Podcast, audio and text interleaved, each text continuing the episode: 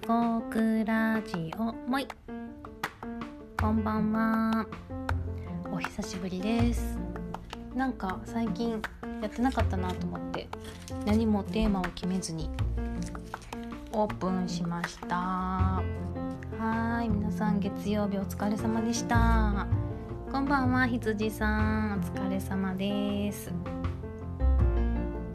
私はですねからだったかな。2週間前から仕事を増やしましてミルクちゃんこんばんは。そうなんかお久しぶりなんですよ。いつぶりだったっけ？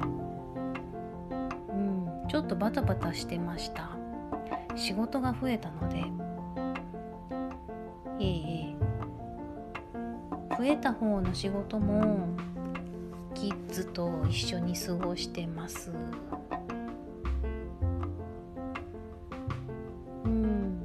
かやっと社会の一員に戻ってこれてる感じで私的にはすごく嬉しい。ちょっとね運悪くコロナと引っ越しとが重なっちゃってなかなか働く機会が、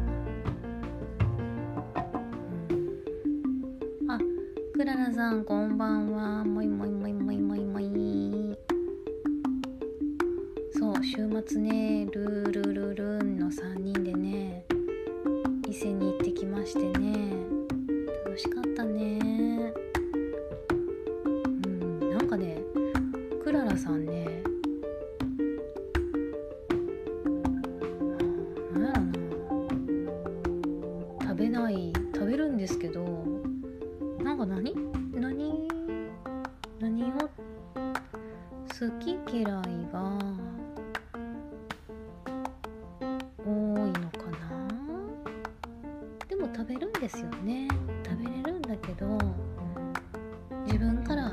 から選んで食べたくないっていうのが結構多くて面白かった。なんか3人でご飯食べに行ってこれ食べれる？あれ食べれる？って言って聞いてました。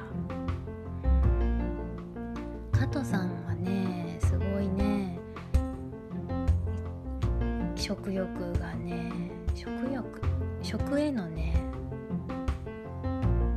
さん食べるぞっていうよりなんかいろんなものを美味しくていろんな美味しいものを食べるぞっていう気持ちがある人でね面白かったよ。なんか歩いてたらねお店見ながらね気がついたらなんかブツブツ言っててねえこれは焼き鳥あー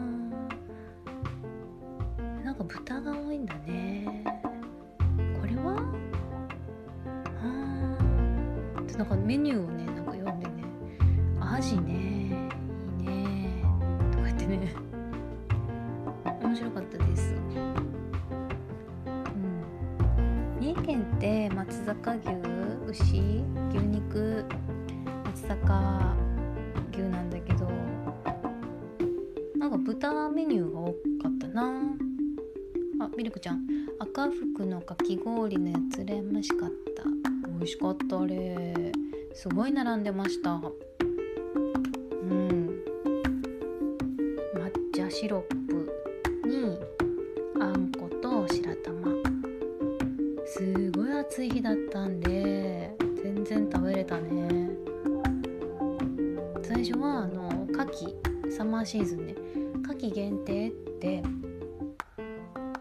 と赤福のウェブサイトに載っててでも夏季があの何月何日から何月何日までってなかったんですよ。でこれいつだろうねって言っててでも行ったらすごい暑くてさ30度近くあったんじゃない？もう夏のね暑さやったんでねすっごい美味しかった。あと伊勢うどんね。私伊勢うどん初めて食べたんですよ。もそも伊勢にしっかり行ったのは小学校の修学旅行でその後ね20代の時に一回母親と伊勢でも伊勢神宮行ってない気するんだよな。なんかあの伊勢志摩のボート乗ったあの遊覧船みたいなの乗った記憶はあるんですけどなんか2人で旅行した記憶があってうん。そう。でもう伊勢に行くのは本当に久しぶりだったんで赤福のかき氷っていつから始まったんだろうね。あ伊勢うどんだ。伊勢うどん。そうそうそう。で伊勢うどんも初めて生まれて初めて食べました。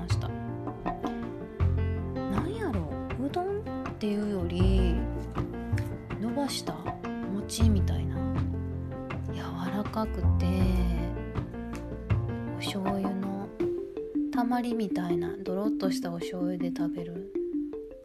めっちゃ熱かった、うん、あんなあちあちで食べるんやろか。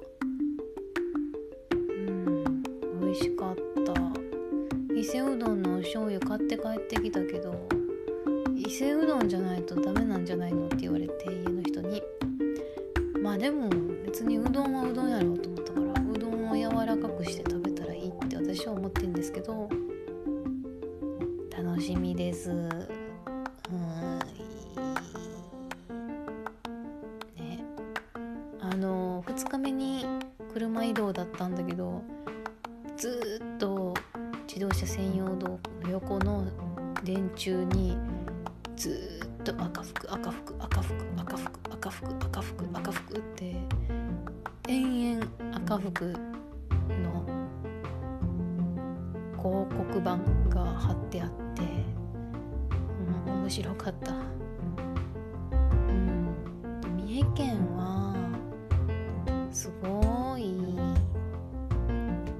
ですね。すごい広い郊外だった。もう田んぼ畑。あれなんやろな。麦なんかな。なんかもう小麦色みたいな。あの色のねさすがに稲じゃないと思うんで普通のね稲の田んぼもね広がってたけどね。その小麦色のは何やったんやろうって気になりました。御朱印帳ね持ってくの忘れたんだよね。最近御朱印帳持ち歩いてないからすっかり忘れちゃって。伊勢神宮の御朱印のとこ見てああしまった。こんな遠くまであんまりその神社に行くなんてらよかったと思って失敗でした。あとね。あのまお守りとかいっぱい売ってるじゃないですかあのお札とかねそこのコーナーにあの神棚を売ってるコーナーがあって意外と神棚って他の神社で売ってるところ見ない気がして。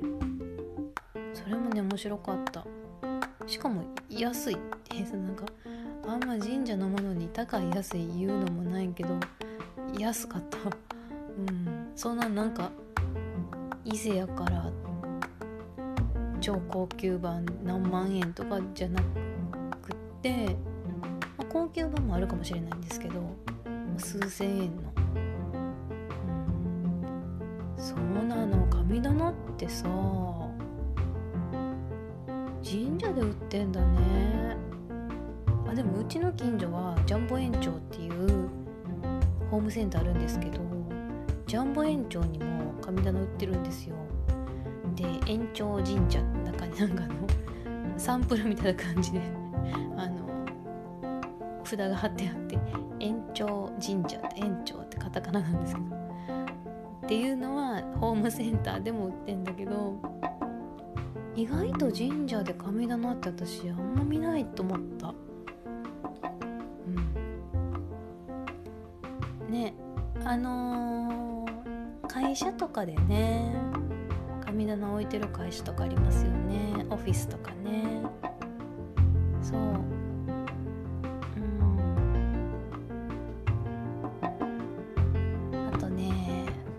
りを買って帰ったんですけどすっごいね膨らんでてね分厚くてね中にぎゅうぎゅうに詰まってるっていうよりはふっくら作ってあるって感じ？ちょっと中はエアリーなんですけど、うん、あのうちのねうちの人がねめちゃくちゃ普通に病気の話しますけど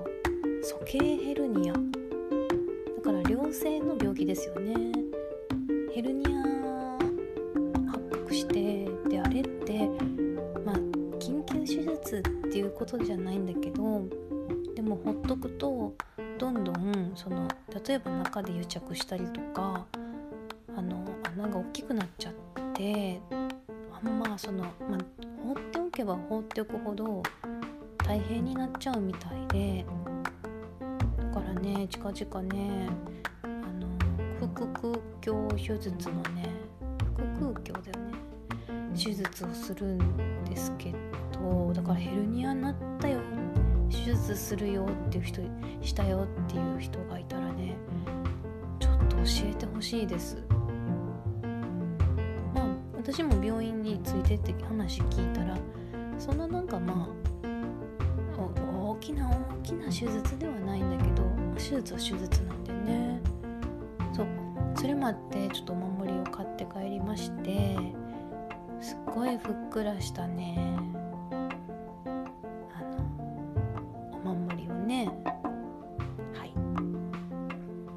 って帰りました。うん。やっぱなんか神社行くと自分のことってあんまりないですね。うん、なんか。っていうのは自分は自分のこと分かってるじゃないですか。本当になんか病気抱えててとかだったら多分お祈りすると思うんだけど、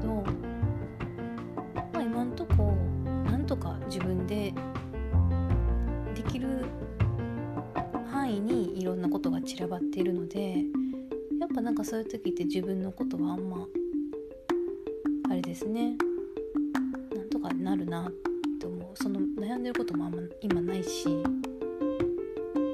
あそう。それでまあお家の人の病気をって言ってお願いした。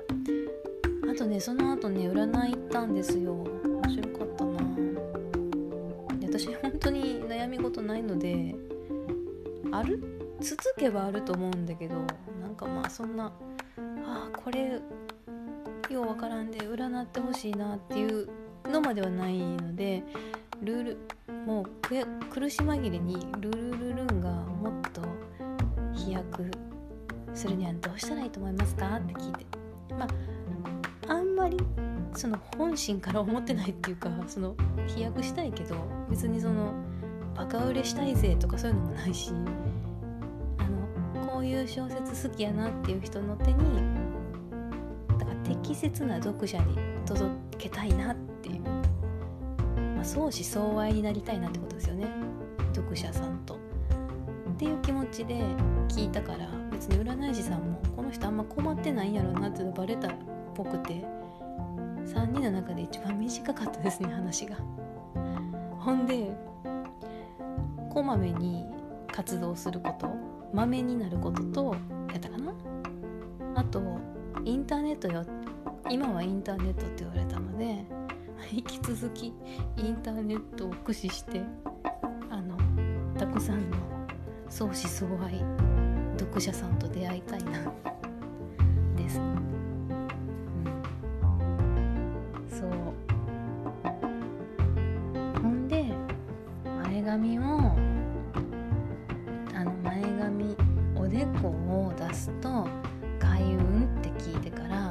頑張っておでこを出してる。昔のサラリーマンみたいにあのブローして ブローして前髪を上げて出してます。すごい褒めてもらったんだからもうなんかまあ普通ね悪いこと言わないですよね。この眉毛と眉毛の間あたりがすごく知的だからって言って 初めてその眉毛と眉毛ですね。眉毛と眉毛の間を人に初めて褒めてもらった、うん、でね、まあ、前髪出すのもいいんだけど私私おでこ狭いんですよ。何センチぐらいなんこれ。手の指4本分。もうちょい広くなりたいね。本当に横とか反ってた。横？横？えな眉間？え眉間じゃない。えこめかみ？あこめかみや。こめかみあたりはちょっと 軽く反るぐらい産毛を、うん、眉毛眉毛じゃないじゃおでこが狭くて。だからなんかいい髪型ないですか？人に聞いてばっかり。狭いんですよ。おでこ狭くても前髪出してちょっと良さげなヘアスタイルをね探さないとね。煩悩煩悩ばっかり。うん。面白かったです占い。10分500円。破格。えっ、ー、と手相と人相っていうんですか？安いでしょ手相とあと目元のあたり。もうマスク外さなくて目元のあたりの顔の人相とあとまあ生年月日お名前かな。名前の自覚とかは言われなかったな画数。うん。生年月日。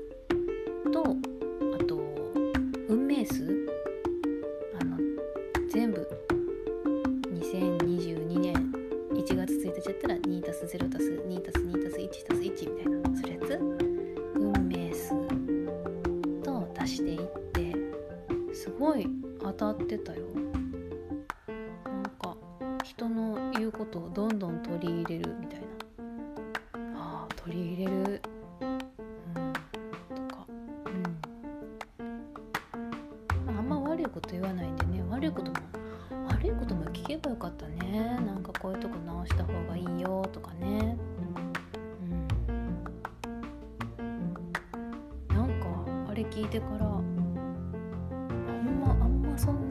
きな悩みないねんけど占いにまた行きたくなっちゃった。うん。でもなんかそういうその安い占い。だからもともとはねお菓子屋さんだったんですよそこ。で占いの方が有名になったっていうお店なんですけどそういうとこ行きたいですよね探してね。